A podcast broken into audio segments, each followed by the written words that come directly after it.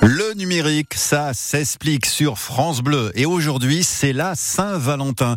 Ces dernières années, les moyens de se faire la cour ont évolué grâce à une cause d'Internet. Alors on connaît bien Tinder, Mythique, disons demain, et encore quantité de choses, on va tout savoir. Bonjour à vous, Fanny Malek. Bonjour Bernard. Si les applications de rencontres sont à la mode, une tendance ressort ces euh, derniers temps, les espaces dédiés aux sapiosexuels. Mais de quoi s'agit-il? La sapiosexualité a le vent en poupe sur les applis de rencontres.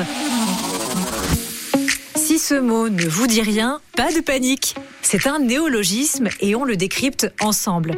Sapio, sapiens, l'intelligence en latin, et sexualité, euh, bon, bah là je ne vous fais pas de dessin. La sapiosexualité, c'est le fait d'être attiré sexuellement par le savoir et l'intelligence de quelqu'un avant tout autre critère. Alors moi j'ai découvert le mot par hasard sur Tinder il y a bien des années. Un mec avait un profil qui disait Eh, je suis sapio, si t'es pas intelligente, c'est pas la peine de venir me parler. Et moi je me disais Mais enfin, qui ne l'est pas? Qui se dit Oh, eh ben moi, j'adore sortir avec des gens bêtes. Vraiment, c'est ma passion. On est tous attirés par la vivacité d'esprit de quelqu'un, non? Mais euh, bref, revenons au numérique. Le numérique, ça s'explique. Apparemment, la sapiosexualité viendrait s'opposer à la pression sociale autour de la beauté physique omniprésente sur les réseaux sociaux.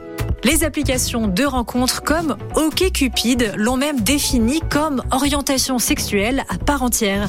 Et depuis, ça a fait des petits.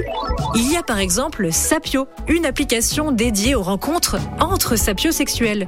Au lieu de se choisir par photo, on se choisit en fonction de nos réponses à des questions, comme euh, vous feriez quoi si vous aviez un super pouvoir? Mais bon, l'appli n'est pas géniale, pas ouf, elle n'est pas encore très fiable. J'ai vu aussi passer Blind Me, une application de rencontre à l'aveugle. Au début, on ne voit que des profils avec des photos floutées. Et plus on papote, plus la photo se défloute. Hmm. Quoi qu'il en soit, haut les cœurs, sapio ou pas sapio, je suis sûre que vous êtes séduisant, sensible et sensuel et que vous rencontrerez bientôt quelqu'un de super sympa. Oui, oui, ah, vous nous connaissez bien, Fanny Malek.